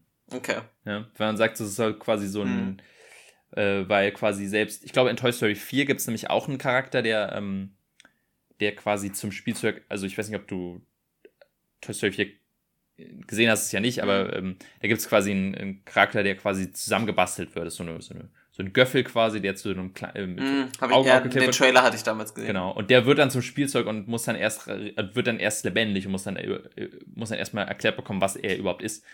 Ich glaube, bei dem ist es dann auch so, dass er merkt, dass er vor Menschen sich nicht bewegen darf. Man könnte halt okay. sagen, es ist quasi so ein bisschen Urinstinkt von, von Spielzeugen, weil sonst ähm, wäre es ja unmöglich, dass die Spielzeuge noch nie aufgeflogen sind. Ja. Vor irgendjemand, irgendeinem Kind. Ja, oder ja. sie äh, quasi machen es wie am Ende des Films und mhm. jagen dem einfach so viel Angst ein, dass er sich nicht traut, was zu sagen. Ja, generell auch irgendwie überraschend wenig ähm, erwachsene Menschen in diesen, in diesen Filmen. Es gibt anscheinend, also Sid hat anscheinend keine Eltern, ähm, weil es einfach auch komplett alleine unterwegs ist die ganze Zeit. Niemand ist da. Ähm, Andy hat anscheinend auch nur eine Mutter, die die ganze Zeit zu Hause ist und trotzdem genug Geld hat, um zwei Kinder zu erziehen. Weiß, da habe ich mich auch gefragt, wo ist eigentlich der Vater die ganze Zeit? Ähm, ja, stimmt, bei der Geburtstagsfeier ist er auch nicht dabei. Ja. Obwohl, vielleicht, ich weiß nicht, ob es jemals erklärt wurde, ähm, in den anderen Filmen glaube ich nicht, aber vielleicht hat er, vielleicht ziehen sie um, weil er quasi woanders arbeitet und er ist schon da oder so. Ja. Das aber das ist, ist ja so ein Trope bei, bei so Jugend-Kinderfilmen, dass oft einfach die Eltern nirgendwo verschwunden mhm. sind. Mhm. Das teilen sich, glaube ich, Horrorfilme und äh, so Kinderfilme ja. miteinander. Ja, also für mich ist halt auf jeden Fall Toy Story ähm, nicht mein Lieblings-Pixar-Film, das ist ja auf jeden Fall Wally -E mhm. und auch, ich sag mal, nicht mal in der Top 5 oder so, da gibt es einfach viel mehr große äh, Namen, Monster AG, Incredibles, ähm, vielleicht sogar Inside Out ist noch davor. Aber ich wollte Toy Story einfach mal reinnehmen als, als allerersten Pixar-Film, auch als allerersten CG-Film. Für mich halt äh, nochmal großen Respekt, dass die damals diesen Schritt gegangen sind und, und äh, das ja, in die Wege geleitet haben. Und gerade halt, ich glaube, von, von den, von den Pixar-Sachen gibt es ja jetzt viele, ich sag mal, Franchises, die, wo ein zweiter Teil oder ein Prequel oder so rausgehauen wurde. Und ich glaube, das, was am konsistentesten auf jeden Fall ist, sind die Toy Story-Filme. Weil ich kann mich echt schwer entscheiden, von den vier Toy Story Filmen, welches der beste ist. Weil ich finde, man kann ein gutes Argument für jeden bringen. Ich ähm, persönlich, für mich der schwächste wäre vielleicht Toy Story 4, einfach aus dem Grund, weil man ihn nicht wirklich gebraucht hat, weil Toy Story 3 schon ein perfektes Ende hatte. Äh, aber trotzdem schafft Toy Story 4 wiederum nochmal ein perfektes Ende. Und auch Toy Story 2, das ist, glaube ich, der einzige Pixar-Film, der nie ins Kino kam, äh, hat wirklich, also ähm, schafft es nochmal, also jeder Film schafft es nochmal ein bisschen, diese Idee von Spielzeugen noch mal einen neuen Twist zu geben. So, was bedeutet es, ein Spielzeug zu sein? Und neue mhm. Charaktere, die, ähm, die quasi einen anderen Blick auf die Sachen haben. Deswegen kann ich auf jeden Fall empfehlen, ähm, dass du noch, dass du dir mal die anderen Toy Story-Filme an, äh, anschaust. Ja, habe ich auf, auf jeden Fall Lust drauf. Also auch, mhm. wenn ich dir zustimme, bei mir ist er auch nicht so weit oben bei den ähm, Pixar-Filmen, einfach weil er dann doch mehr, ein bisschen mehr Kinderfilm ist als die anderen, vom mhm. Gefühl her. Aber ja. ich werde mir die auf jeden Fall angucken. Ich weiß nur damals, dass ähm, als Toy Story 4 rauskam, habe ich im Kino direkt gearbeitet. Und bei uns lief der extrem schlecht tatsächlich. Also wir hatten sehr wenig Besucher für so ein großes Ding. Und ich hatte auch mal im Kino so geredet. Tatsächlich sind die Toy Story-Filme in Deutschland nie ganz so extrem gut gelaufen und sind auch nicht äh, vom Gefühl her so so extreme Kinderphänomene wie in Amerika geworden. Also es ist ein bisschen mhm. merkwürdig. Also auch im Vergleich zu anderen ähm, Pixar-Filmen hat er nie ganz so diese Stärke geholt, obwohl es halt so ein großes Franchise ist. Ja, weiß auch nicht warum. Vielleicht ist es halt. Ich überlege gerade, ob es zu amerikanisch ist. Weil es ja so ein bisschen dieses amerikanische Suburban und Andy geht aufs College. Ich weiß nicht, ob das damit reinspielt, aber theoretisch kann man es ja auch gut auf Deutschland beziehen. Äh, auf jeden Fall hatte ich damit nie Probleme, aber. Ja. Ja. Ja, ich, ja. ich kann es nur beim vierten Teil sagen, da waren wirklich bei uns gefühlt sehr wenig los. Ja. Hm. ja. Das ist auf jeden Fall zu, zu Toy Story ein ganz, ganz toller Film. Ähm, und äh, gehört auf jeden Fall quasi, oder hat damals auch ein bisschen die Magie, die Kreativität von Pixar sehr gut repräsentiert, die mittlerweile ja so ein bisschen, könnte man sagen, ja, nicht, ich will nicht sagen verloren gegangen ist, aber auf jeden Fall so ein bisschen von ihrem Glanz verloren hat. Äh, Ein, eingedisneyt. Ja, ja, das vielleicht, ja. Damals war ja Pixar noch wahrscheinlich noch nicht Disney. Ich weiß nicht, ab wann sie Disney waren. Äh, ich glaube ähm, 2006 oder so, ja, wenn irgendwie so. ich im Kopf habe. Ja. Übrigens, Fun Fact, wusstest du, wer ähm, Disney mit, äh, Pixar mitgegründet hat? Äh, war doch, äh, war das eigene? Nee, oder? also kann nee. auch sein, aber Steve Jobs. Ah. Ist mit einer der Gründer von, von Pixar. Ah, weiß krass. nicht, äh, wie lange, äh, ob er bis zu seinem Tod quasi Pixar-Gesellschafter war, aber auf jeden Fall war er einer der Gründer. Ähm, war natürlich nicht einer der Animationsleute, aber quasi ja. von, den, von der Firma her hat, war er einer der, die die Firma damals gegründet haben. Ähm, ja, krass. Auch immer wieder so. Ist wahrscheinlich auch viel wert geworden, die, die Firma Firmenanteile. Ja, definitiv. Deswegen hat sie, deswegen hat sie Disney auch gekauft. Ja, große, große Konkurrenz natürlich zu Disney und jetzt mhm. gehören denen quasi beide der wichtigsten ähm, mhm. ja, Animationsstudios, kann man eigentlich schon sagen. Ja. Weil ich glaube, Dream, DreamWorks kommt, kommt da einfach nicht ganz ran an. Nee, nicht äh, ganz. Die Institution. Ja, also das soweit zu Toy Story 1 und dann würde ich sagen, kommen wir zum anderen äh, Film, über den es auch viel zu sagen gibt, ne? Ja, vor allem super einfach, den Film jetzt in, in mhm. zwei, drei Sätzen zusammenzufassen. Äh, mein Film, den ich letztes Mal gezogen habe, ist Interstellar. Ein Film von Christopher Nolan aus dem Jahr 2014. Und ist ein Sci-Fi, ja, ist ein Sci-Fi-Film, um es ganz kurz zu sagen. Es geht letztendlich darum, die Erde ist kurz ähm, vom Aussterben. Also äh, es gibt kaum noch Essen auf der Erde und quasi alle möglichen Leute, die arbeiten können, werden zu Farmern, um halt quasi noch einigermaßen genug Essen zu produzieren. Ähm, und dem Charakter, den wir dann aber folgen, ist ein ehemaliger Pilot, der dann durch nein äh, durch einen Zufall mehr oder weniger mhm. an einem an einer Space Mission teilnimmt, um neue Planeten zu finden, auf denen die Menschen dann leben können. Ich glaube, man muss den Film gesehen zu haben, um überhaupt einigermaßen zu verstehen, worum es geht. Deswegen ja. bringt es hier, glaube ich, jetzt nicht viel weiter ins Detail zu gehen. Äh, ja. Weil selbst wenn man ihn geguckt hat, versteht man ihn nicht unbedingt. Deswegen ja. ist es, äh, ja, es ist halt Christopher Nolan und Christopher Nolan macht halt Christopher Nolan Sachen. Und ich habe Interstellar jetzt zum zweiten Mal gesehen erst. Und nee, zum dritten Mal habe ich ihn gesehen. Ich habe ihn das erste Mal, das hatte ich glaube ich letztes Mal schon erzählt, habe ich ihn im, im, Kino in Washington DC geguckt äh, und bin dabei eingeschlafen. ähm, der Film ist halt auch fast drei Stunden lang, um ein bisschen zu verteidigen. Auch wenn er es definitiv nicht verdient hat, dabei einzuschlafen. Es ist äh, ein, ein wirklich episches Sci-Fi-Drama. Und ich habe ihn jetzt aber nochmal wirklich so geguckt und ihn wirklich so versucht, komplett zu verstehen.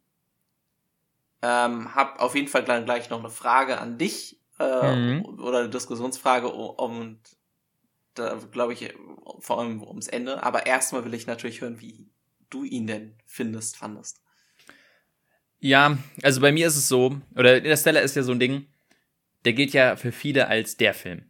Ne? Nicht nur der beste Christopher Nolan überhaupt, sondern für viele sogar ihr absoluter Lieblingsfilm oder einer der besten Filme überhaupt. Und ich muss sagen, ich konnte das nie unterschreiben. Ich konnte es nachvollziehen und sagen, hey, ja, klar, ich, ich sehe es. Aber für mich war das nie so. Und ich fand ihn immer schon, ich sag mal, ein bisschen overrated. Ähm, ich bin mittlerweile so ein bisschen zurückgefahren, dass ich sage, okay, also früher war ich so richtig, ja, ist kein guter Film. So extrem will ich jetzt nicht sein. Äh, es ist wirklich, wirklich, wirklich guter Film. Und, ähm, aber es gibt viele Sachen, die mich an dem Film irgendwie stören oder die für mich nicht so ganz rund sind. Und ich meine, im Großen und Ganzen hat es auch ein bisschen damit zu tun, ich bin halt nicht so Space, ist nicht so mein Thema, mag ich nicht so sehr. Deswegen beeindruckt der Film mich an der, dem Aspekt nicht so wahnsinnig stark. Äh, kann aber sehen, wenn Leute da so richtig drin aufgehen. Aber für mich war es halt immer so ein Christopher Nolan-Film, der, wo ich sagte, ja, für mich ist das nicht so einer der besten. Ich war eher immer auf dem Inception-Zug. wie wir ja schon äh, rausgefunden haben. Und jetzt quasi auch wieder beim zweiten Mal ähm, war es auch wieder so ein, ne, viele Sachen, die mich stark beeindruckt haben, viele Sachen, wo ich sage, hm, weiß nicht, ob das so für mich so ganz rund ist oder in dem Sinne für mich funktioniert. Ich glaube, ein großer, großer Aspekt, der für mich aber damit reinspielt, ist, ich habe den Film damals nicht im Kino gesehen. Mhm. Ähm, und ich glaube, das macht einen wahnsinnigen Unterschied, wie du diesen Film in Erinnerung hast oder wie du ihn generell auch selbst wenn du ihn ja jetzt auf, auf auch nur auf einem kleinen Film, äh, Fernseher guckst, wenn du ihn damals im Kino gesehen hast, ähm, dann triggert das ja quasi deine Erinnerung auch, wenn du ihn jetzt nochmal siehst. Ja. Und das ist so ein Film, keine Ahnung, sowas wie Mad Max Fury Road habe ich zum Beispiel im Kino gesehen und fand ich großartig. Ähm, und auch wenn ich ihn jetzt nochmal gucke, erinnere ich mich daran. Hätte ich ihn damals nicht im Kino gesehen, würde ich vielleicht heute anders über den Film denken. Und gerade bei Interstellar hat man richtig, ich habe versucht, ihn so gut es geht zu sehen wie bei mir. Ne? Ich habe ja auch keinen kleinen Fernseher. Aber bei vielen Stellen habe ich so gemerkt, okay, ja, die, der Shot, die Szene gerade, das auf einer großen Leinwand, äh, das der hat mich einfach weggehauen, muss man einfach sagen. Und das hatte ich halt, diese Erfahrung hatte ich einfach nie. Und das ist, glaube ich, ein großer, großer Verlust, den ich damit habe. Auch wenn, auch wenn ich, auch wenn man dabei einschlafen kann, aber ich denke mal, du bist jetzt nicht bei der Undocking-Szene eingeschlafen, ne? Nein, ich, ich, ich bin, also ich muss dazu sagen, ich bin eingeschlafen. Es war quasi einer meiner ersten Tage in Washington DC. Wir sind mor morgens früh aufgestanden, sind quer durch die Stadt gelaufen, sind dann quasi zum Nachmittag ins Air and Space Museum gegangen und haben quasi da dann kurz, also das Air and Space Museum in DC hat einen ähm, Kino direkt drin und da hat es natürlich super gepasst, da Interstellar laufen zu lassen. Und dann haben wir quasi gesagt, oh ja, dann halten wir jetzt noch bis 20 Uhr durch und gucken dann den Film. und ich war halt einfach komplett tot. Ähm, ich bin, glaube ich, in der Phase eingeschlafen. Oh, ich glaube, wo sie auf dem Wasserplaneten zuerst mhm. sind.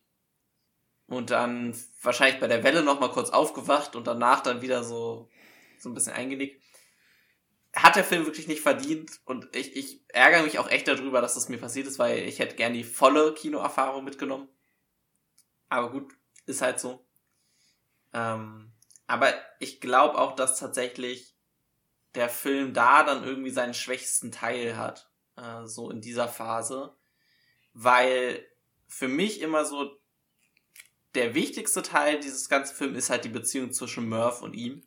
Mhm. Und diese ganze Phase, wo die halt gar keinen Kontakt miteinander haben können, ähm, fällt für mich dann halt ein bisschen mehr flach, muss ich sagen. Weil neben, für mich ist es mehr irgendwie ein, ein, ein Drama dann fast in die Richtung als ein Sci-Fi-Space-Film. Ähm, Weil so viel Space ist es dann ja doch gar nicht. Also es sind halt drei Planeten. Ähm, aber es ist jetzt nicht ein Space-Epos auf, auf Star Wars-Level oder so ein Scheiß. Nee.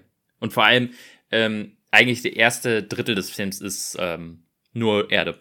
Ja, genau. Und ich muss sagen, das ist vielleicht für mich der schwächste Teil des Films.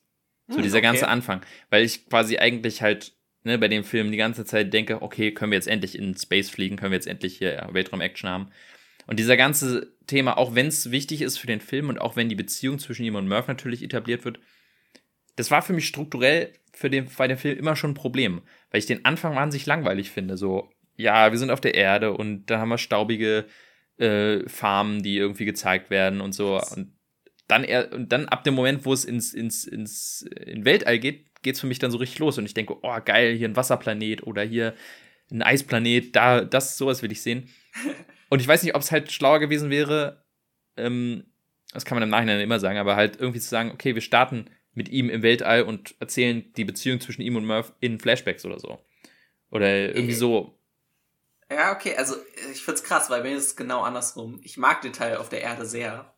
Ähm, und ich hätte gern tatsächlich mehr über die Erde erfahren. Aber ich mag eh so Apokalypse-Filme eigentlich ganz gerne und hätte halt gerne gesehen, wie kam, oder ein bisschen mehr erfahren aus der Konversation, wie kam es denn überhaupt, dass die Erde so scheiße ist? Und dann ist ja auch dieses Gespräch mit der Lehrerin und dann glaubten die nicht mehr an die Apollo-Mission und mm, so mhm, weiter. Ja. Und das fand ich super interessant. Ähm, gut, das mit der, mit der Drohne am Anfang, äh, gut, eine kleine Action-Szene zum Einsteigen, mm. so ein mhm. bisschen.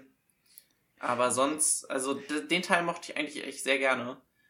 Ähm, für mich ist dann wirklich der schwächste Teil eigentlich das Ende, muss ich sagen. Aber ja, ja, da können wir noch dazu kommen. Aber jetzt genau. so zum ersten Teil, also ich verstehe total, was du meinst. Ich glaube halt, äh, was der Film so ein bisschen verpatzt, ist, dass er das Worldbuilding nicht komplett, ähm, mhm. nicht komplett schlüssig macht, weil es ist schon spannend zu sehen. Ich habe zum Beispiel total im Film vergessen, dass er äh, so ein Apokalypsenfilm im Grunde ist, dass die Erde komplett am Arsch ist. Ja. Das habe ich schon wieder vergessen. So, so wenig kommt das theoretisch in dem Film so richtig rüber. Beziehungsweise du siehst halt irgendwie die ganze Zeit nur diese eine Farm und die dann anscheinend, wo man sich auch denken könnte, ja gut, ist halt irgendwie gerade eine, eine schlechte Saison aber dass man quasi, dass einem bewusst wird, hey, der ganze Planet ist gerade am Arsch. Ja. Und Leute verhungern und was weiß ich kriegt man nicht so mit, weil du siehst im Grunde nicht wirklich was davon. Ähm, und ne, ne, dadurch es wird ja auch irgendwie so halb erwähnt, dass es irgendwelche Kriege vorher gab und so weiter und mhm. dass es jetzt gar keine Militär mehr gibt von, von jeglichen Ländern und so weiter. Und ich denke mir so die ganze Zeit, aber wie denn? Also, wie seid ihr zu diesem Punkt gekommen? Wie ist es dazu gekommen, dass die NASA komplett im Geheimen arbeitet? Und, und warum? Ähm, und gibt's überhaupt den Rest der Welt noch? Weil es wird ja dieses klassische, was ja oft an Filmen kritisiert wird, mhm. dass man mal einen Shot von den Nachrichten kriegt oder so, dass irgendwie ja diese Welt größer gemacht wird als nur eine Stadt oder ein ja. Dorf. Das fehlt halt komplett. Ja, und dadurch hast du halt quasi, also man muss ja nicht komplett erklären, was ist wann passiert, ne, irgendeine Timeline, aber ja. im Großen und Ganzen zu sehen, für, in was für einem Zustand ist die komplette Erde, weil im Grunde der Film darum geht, wie eine Mission im Grunde die Menschheit retten muss. Und dass, dass diese, diese Gewichtung kommt in dem Film nicht so ganz rüber. Man hat immer das Gefühl, das ist halt so eine kleine, ähm, kleine Mission, die ja mal die NASA zusammengestellt hat für, für Amerika. Aber dass es da quasi gerade das Überleben der Menschheit daran liegt. Ich meine, klar, es wird erwähnt, aber so richtig rüberkommt, kam es für mich nie. Und ähm, ja, das ist vielleicht, also da, da wiederum, obwohl mir das der erste Teil zu lang war, war er mir dann doch wieder zu kurz, um das mir deutlich zu machen, worum geht's hier eigentlich genau. Zum Beispiel ja. eine, eines, also dieser ganze Teil auf der Erde war mir zu kurz, im, vor allem im, im, im Sinne von, wie er dann am Ende im Weltall landet. War für mich wahnsinnig gerusht. Ja, mhm. ähm, wo wirklich, also es ist im Grunde wirklich so, er findet durch Zufall, also es ist ja nicht durch Zufall, das wird ja dann auch ja. Gott sei Dank erklärt. Aber beim ersten Mal dachte ich wirklich, was ist das gerade für eine Scheiße? Er guckt im Staub und findet dann irgendwie eine Geheimbasis. Also es wird ja theoretisch erklärt. Ähm, Aber im Grunde ist es trotzdem so, er kommt in eine Geheimbasis, die sind so, hey, was machen Sie denn hier? Äh, ja, keine Ahnung, ich bin hier zufällig äh, reingeschöpert. Ah ja gut, ähm. Dann fliegen Sie Aber ähm, sind Sie nicht Pilot? Wollen Sie für mich uns in den Weltraum fliegen? Ja, gut, mach ich ja.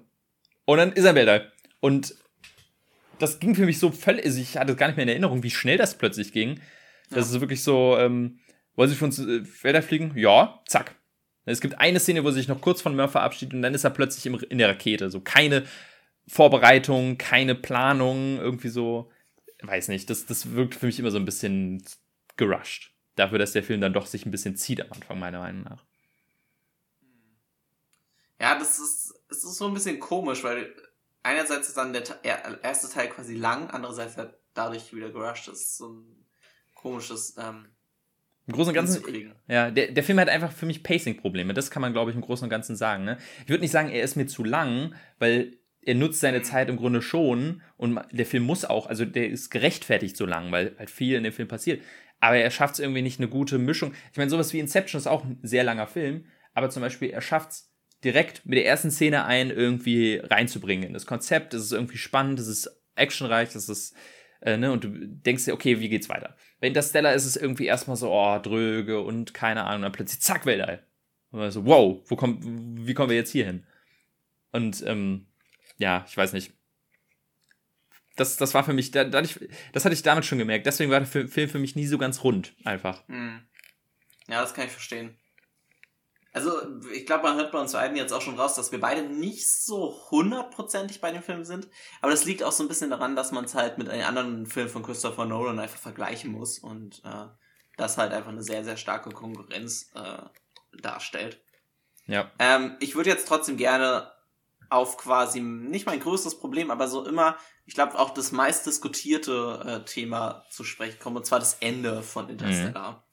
Ähm, nur um es nochmal ganz kurz vielleicht in, ins Gegen zu rufen. Äh, durch quasi gewisse Umstände muss er ähm, sich selber opfern und fliegt ins ähm, in ein schwarzes Loch. Und im schwarzen Loch ist er dann auf einmal in einem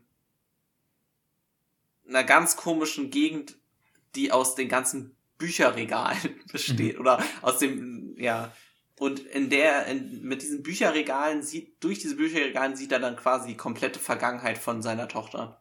Und kann quasi durch Bücher rausschmeißen und durch Manipulieren der Uhr und durch das Staub quasi mit ihr durch die Zeit kommunizieren. Mhm. Ähm, und genau dadurch übermittelt er dann irgendwie die wichtigen Daten, damit halt die ganze Menschheit gerettet werden kann. Ja. Erstmal wird, wird nicht groß erklärt, wie das, welche Daten das jetzt genau sind, finde ich. Aber ja, das, das ist zum Beispiel auch, man hatte nie, nie das Gefühl, die sitzen jetzt quasi im, äh, im Weltall und, und ähm, sitzen da quasi an der Tafel und finden raus, ah, das ist die Formel. Das ist die Lösung, die wir die ganze Zeit gesucht haben, um die Menschheit zu retten, aber wir haben keine Chance, die der Menschheit zurückzubringen. Und ähm, plötzlich wird dann quasi erwähnt, ja, er hat jetzt quasi durch Morsecode quasi äh, seiner Tochter die, die, die Lösung für das Problem der Menschheit oder den intergalaren Weltraumreisen quasi gelöst und man war so, was genau hat er jetzt gesagt? Also, ja. woher kommt das? Das, das? das kam für mich auch nie so ganz rüber. Ähm, noch viel mehr war, fand ich dann aber, wird halt gar nicht erklärt, wie er jetzt aus dem schwarzen Loch kommt. Und viel mehr ist, was ich immer das Problem hatte, also es gibt jetzt irgendwie höhere Wesen oder es sind Menschen aus der Zukunft, die ihm helfen und so weiter.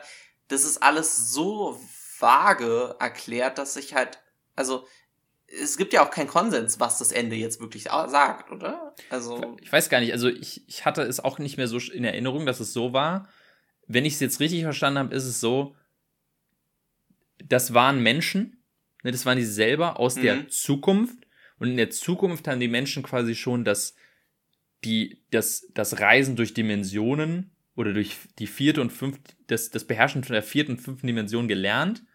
Und dadurch konnten sie in der Vergangenheit dafür sorgen, dass sie überhaupt so weit kommen. So ein bisschen wie ähm, Arrival tatsächlich, wenn man so überlegt. Ja. Ähm, sozusagen so eine self-fulfilling prophecy sich äh, erschaffen. Ähm, und quasi, es heißt ja auch, das komplette schwarze Loch war überhaupt von den Menschen platziert worden, überhaupt So, die Menschen haben das schwarze Loch dahin platziert, damit Matthew McConaughey da durchfliegt und damit er quasi dann wiederum da reinfliegen kann, ähm, um seiner Tochter im, äh, die, die Lösungsformel zu übermitteln. So ganz klar ist das nicht, aber so wie ich das verstanden habe, ist das quasi so, die Menschen aus der Zukunft, man äh, wahrscheinlich aus Millionen von Jahren in der Zukunft, haben das quasi alles so hergestellt, damit es sich in sich schlüssig ist. Okay, gut, äh, es ist ja immer wie bei, wenn mit Zeit gespielt wird, ist es halt immer ein Paradoxon, aber mhm. gut, muss man so hinnehmen.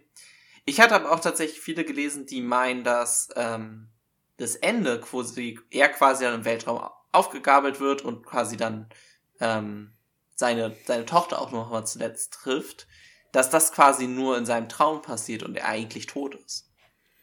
Das kann auch sein, ja. Das also, das hatte tatsächlich für mich auch so ein bisschen Sinn gemacht in sich. Ich weiß nicht, ich finde es halt eigentlich schade, weil das Ende ja sonst sehr schön ist und es ja auch ein gutes Ende und, und seine. Und wenn das jetzt alles nur in seinem Kopf passieren würde. Aber weil es wird halt so oft erwähnt, dass nichts dem schwarzen Loch quasi entkommen kann. Nicht mal Licht. Also hm. wie entkommt er dem schwarzen Loch? Gut, man könnte wieder sagen, ja, die, die Menschen aus der Zukunft oder Aliens oder whatever. Andererseits ist halt diese Begegnung mit seiner Tochter so merkwürdig, weil da steht ja die ganzen Rest seiner Familie um ihn rum und würdigen ihn nicht mal im Blick. Also gut, sie kennen ihn natürlich nicht als Familie, aber mhm. er ist halt auch der Mensch, der die ganze Menschheit gerettet hat, so also vielleicht schon ein bisschen wichtig. Und sie beachten ihn halt gar nicht. Ähm, und ich dachte immer so, das ist so ein bisschen weird, weil es ist so so ein bisschen eine einen Traum hat. Es sieht wirklich alles ein bisschen traummäßig aus. Ja. ja. Deswegen, ich, es ist, glaube ich, absichtlich auch so ein bisschen offen lassen und man darf dann für sich selber so entscheiden, was man, was man denkt. Ja, das kann gut sein, dass das, äh, das macht ja ähm, Christopher Nolan auch ganz gerne. Ich meine, mit dem Ende von Inception war ja auch etwas, äh, etwas offener gehalten. Mhm. Ja, aber irgendwie, das hat mich ja irgendwie auch am Ende so ein bisschen gestört, dass ihm, also es ist immer die Beziehung zwischen ihm und seiner Tochter steht im Mittelpunkt, aber die Beziehung zwischen ihm und seinem Sohn ist irgendwie immer scheißegal. Oder irgendwie, also der Sohn tut mir total leid als Charakter, weil auch gerade am Ende quasi er fragt, wo ist seine Tochter, aber wo sein Sohn ist, interessiert ihn anscheinend nicht. Na, sein, der noch sein, lebt. Ja, vor allem aus, aus Zuschauerperspektive macht es ja vielleicht ein bisschen Sinn, weil sein Sohn ja ein ziemlich, ziemliches Arschloch wird. Ähm, aber er hat ja nichts davon mitbekommen. Mhm. Also, ne? Äh, ich meine, aus seiner Perspektive gut, sein Sohn hat irgendwann auf ihn aufgegeben und hat ja irgendwie so seine letzte Videobotschaft geschickt und so weiter. Aber ich meine, vorher sah ja die Beziehung jetzt auch nicht scheiße aus. Also, das fand ich auch so ein bisschen komisch. Und, und der Sohn fand ich tatsächlich, haben die Schauspieler auch nicht so gut ähm, gepasst. Der, der den Jungen spielt, also ist ja Timothy Chalamet spielt mhm. den Jungen und dann äh, what's his name? Ich weiß jetzt nicht. Casey Affleck. Ja. Spielt dann den alten. Und das finde ich hatte irgendwie gar nicht so gepasst, weil halt da so ein großer Charaktersprung auch zwischen denen ist. Hm, ja. Von der Personality. Fand ich ein bisschen merkwürdig. Ähm, Während es bei Murph für dich deutlich näher dran, ge dran gewesen ist. Ja, auf jeden. Ähm, Großen und Ganzen, aber was man auf jeden Fall von dem Film, also was man gut halten muss, ist, wenn man so andere äh, Christopher Nolans äh, vergleicht, ist es schon der, der es schafft, am emotionalsten zu sein. Ja. Ne? Viele Christopher Nolan-Filme sind sehr emotional distanziert, weil sie viel mehr mit einem Gimmick spielen. Äh, was für mich. Tenet. Äh, ja, Tenet, Tenet ist also wirklich das Krasse. Mit Tenet ist es vielleicht sogar ein bisschen zu unemotional. Äh, aber im Großen und Ganzen finde ich das schon okay so. Ähm, aber hier ist ein Film, der sowohl so ein bisschen Zeitgimmick hat, ähm, als auch quasi versucht, eine emotionale Geschichte zu erzählen, was, äh, glaube was auch dazu führt, warum viele den Film besonders mögen, weil halt so eine Szene wie die Matthew McConaughey, der dann seine, die ganzen Nachrichten, die er dann verpasst hat, äh, sieht, ähm, das, ja. das nimmt einen schon mit, das muss man schon sagen, das ist wirklich gut gemacht und ähm, vielleicht was, was halt sowas wie Inception vielleicht fehlt, so, so eine emotionale Greifbarkeit. Ja, ähm, die, also die Szene ist wirklich krass, wo er dann da zu heulen beginnt, das ist unglaublich gespielt, finde ich auch. Das ist ein ganz großer Faktor, warum, glaube ich, auch der Film dann also manchmal brauchst du ja so ein, zwei Szenen, wo du wirklich sagen kannst, da gehst du aus dem Kino und denkst dir, wow, das, ja, das war, das war Film. So. Ich glaube auch wirklich, der Film hat quasi die Szene und die Undock-Szene sind die zwei mhm. Szenen, die wirklich Leute im Kino komplett ähm, ja, wo der Film sich äh, die für sich gewinnen konnte und Leute rausgehen können und sagen, alleine für die zwei Szenen äh, hat sich das gerade gelohnt. Und ich muss auch sagen, die Undock-Szene ähm, gilt ja auch als legendär und völlig zu Recht. Das ist, ähm, das ist so eine Szene, wo ich dachte, boah, die im Kino, Mensch, da habe ich echt was verpasst, ey. Ja. Äh, auch, also, also musikalisch ist der Film fantastisch, visuell ist er unglaublich fantastisch. Also, ähm, das, äh, das, das, das, das kann ich schon, das, ist so, das sind so Sachen, wo ich dann nachvollziehen kann, warum Leute diesen Film halt so hoch halten für sich in ihrem Ranking. Ja. Ähm, aber es ist halt immer so, ich sag mal, ein Film, der nur visuell überzeugen kann. Also, das ist ja jetzt auch nicht, ne, so hart will ich jetzt nicht Interstellar sein, aber ähm, der ein großer Verkaufsargument für den Film ist halt visuelle Bilder, die auf, auf der Leinwand gut aussehen und das, solche Filme dürfen ja auch gerne existieren. Aber Filme, die dann zu Hause nicht mehr so gut funktionieren, das, also vergleichbar mit sowas wie Gravity zum Beispiel. Ich weiß nicht, ob du den gesehen hast, aber das ist ja auch so ein Film, der im Weltall spielt und der äh, bei vielen extrem mhm. hoch im Kommen ist, weil sie ihn in, in, im Kino gesehen haben. Ich habe ihn nie im Kino gesehen und finde ihn richtig scheiße. Und ja, für, für, mich wäre auch tatsächlich Avatar so ein Beispiel. Avatar ist auch definitiv so ein Beispiel und ähm, den ich auch nie im Kino gesehen habe und über den reden wir dann irgendwann auch nochmal. Ähm, ja. Ähm, und da denke ich mir dann halt so, ja, okay, natürlich sollten und dürften so eine Filme existieren, aber die, dadurch halte ich sie automatisch für nicht so filmisch wertvoll, weil ein Film für mich auch auf lange Sicht funktionieren muss. Ne? Ein Film, den ich mir zu Hause noch in fünf Jahren angucken kann und sagen kann, hey, ne, also klar, ich möchte, dass so eine Filme existieren, weil irgendwie müssen, rechtfertigen sie ja auch so ein bisschen noch das Kino. Ähm, weil man sagt, hey, so ein Film wie Interstellar, den musst du im Kino sehen, den kannst du nicht im Streaming gucken. Aber ein Film, der muss halt auch, also ich bin halt jemand, der dann auch gern, ich sammle Filme, ich gucke Filme noch ein Jahr später oder zwei oder drei oder vier und, und gucke, ob sie noch, äh, ob sie sich anders äh, entwickelt haben, für meine Meinung. Und da ist dann halt so ein Film wie der Stella dann rutscht dann ein bisschen runter, weil er einfach mich dann nicht mehr visuell überzeugen kann. Ja, ich fände es halt schön, wenn dann auch äh, andere Streaming-Anbieter ähm, das so machen wie Disney Plus. Die haben ja jetzt diese Option bei gewissen Marvel-Filmen vor allem wo sie dann den kompletten Bildschirm ausfüllen. Mhm. Und ja, es würde nie die Kinoerfahrung ersetzen, aber ich fände schön, wenn da in die Richtung vielleicht auch noch äh, mitgezogen wird, ein bisschen mehr gemacht wird. Ähm, und dann kriegt man halt auch ein bisschen mehr davon noch zu Hause ab. Wenn dann wirklich die großen Bildern und dann, gut, das eigene Soundsystem muss man sich dann halt aufbauen und so weiter, aber mhm. ja. Ja, aber ja, aber ansonsten Interstellar man kann schon sagen, es ist ein, ist ein guter Film, das kann man auf jeden Fall nicht verab, äh, abstreiten. Ähm, aber ich, man kann. Und von meiner Meinung, also von mir aus ist es auch für viele ihr Lieblingsfilm. Ähm, ist es wirklich einer der besten Filme, die jemals gemacht wurden? Ich, ich kann es einfach, ich kann dazu nicht zustimmen. Also ich glaube, er ist bei IMDb auf Platz 30 oder so, also sehr weit oben. Ähm, bei, bei, ja. bei Letterbox ist er auf 174, der Top 250. Na, gut schon. Da ist schon eher vielleicht so. Das, das kann, wie gesagt, also so Top 200, also in der Top 250 gerne. Vielleicht auch sogar in der Top 100, aber jetzt so absolute Elite sehe ich irgendwie einfach nicht. Aber da, also da er, erst zwei Plätze vor Fantastic Mr. Fox, äh, fünf Plätze vor Back to the Future, so in ja. dem Bereich. Finde ich tatsächlich äh, ziemlich angemessen, muss ich sagen. Ja. Ja, genau. Aber es ist auf jeden Fall Kino, ähm, Kinogeschichte. Ja. Das kann man sagen.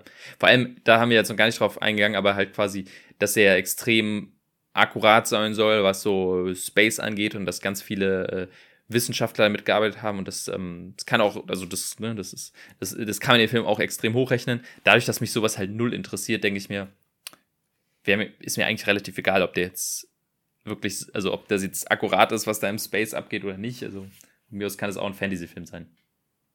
Ja, also mir ist es tatsächlich nicht so egal. Ich fand es schon ganz cool. Ich, mhm. ich habe da auch immer ein bisschen gelesen. Ähm, und fanden, damals war das halt auch im, im Air and Space Museum, da haben sie halt relativ viel noch dazu äh, gesagt und hey, dann auch so gezeigt, hey, ja, das ist tatsächlich akkurat und das nicht. Das war schon echt interessant zu sehen. Mhm. Ähm, ich finde halt, wenn du so einen Film machst, dann kannst du auch die paar hunderttausend noch ausgeben, um in die Richtung vielleicht auch noch ein paar Experten mit reinzuholen. Du wirst nie im Film alles perfekt machen und vor allem was das schwarze Loch angeht, dürfen sie dann natürlich auch Theorie machen, weil da haben sie ja recht mit, dass halt keiner weiß, was passiert, wenn du da reinfliegst. Mhm. Ähm, deswegen, ich finde es schon immer cool, wenn die, dann den extra Schritt nochmal gehen, sowas zu machen. Ja, das ist ja auch klassisch Nolan. Da, da kennen wir ihn ja nicht anders. Ja. So, ja. Das auf jeden Fall zu Interstellar. Hast du noch was? Nee, ich glaube, wir können dann äh, zum Filme ziehen, Filme reinwerfen kommen. Genau. Ähm, du glaubst, ja, du musst anfangen. Ich darf zuerst reinwerfen. Mhm. Äh, ich habe einen Horrorfilm mitgebracht und zwar Hereditary würde ich reinwerfen. Uh, ja, da, da, da unterschreibe ich sehr gerne. Äh, ich habe jetzt, wo wir so viel über Marvel geredet haben, mich entschieden, es wird mal wieder Zeit, äh, einen Marvel-Film hier zu besprechen. Und habe mich mal entschieden, ist jetzt nicht einer meiner Lieblingsfilme, aber auch so ein bisschen aus ähnlichem Grund wie Toy Story dachte ich mir, fangen wir doch einfach mal ganz vorne an und habe mich für Iron Man entschieden. Iron oh Man Gott. 1. Oh je, yeah, okay. Mhm. Ja. Ganz, okay. ganz weit zurück. Mhm. Gut, dann ziehe ich mal zuerst.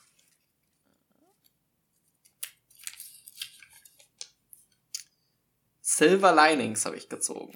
Silver Linings, alles klar. Und für mich wird es. Oh, das freut mich tatsächlich. Das freut mich. Den habe ich letzte, letztes Mal reingeworfen. Das Mädchen, das durch die Zeit sprang, ist bei mir, hm. ähm, bei mir rausgekommen. Ich muss mal ganz kurz gucken, wo man. Also, ich glaube, Mädchen, das durch die Zeit sprang, kann man nicht bei irgendeinem Streamingdienst gucken. Ich weiß noch, eine Zeit lang war er in der Mediathek von Dreisat, aber da habe ich schon nachgeschaut, da ist er nicht mehr. Also, okay. Da müssen also wir Silver Linings war auf jeden Fall mal auf Netflix. Weiß nicht, ob es immer noch ist. Nee, ist es nicht mehr. Bei Amazon kann man ihn leihen, also mal gucken. Ja, genau. Das wird schon. Also auf jeden Fall dann Silver Linings oder Silver Linings Playbook. Ähm, dann äh, für nächste Folge. Und das Mädchen, das durch die Zeit sprang. Der Anime-Film von Mamoru Husada. Ähm, auf den freue ich mich sehr, weil ich, als nachdem ich ihn reingeworfen habe, war ich so, ah, gucke ich mir jetzt einfach jetzt schon an. Aber jetzt äh, kann ich ihn direkt Wunderbar.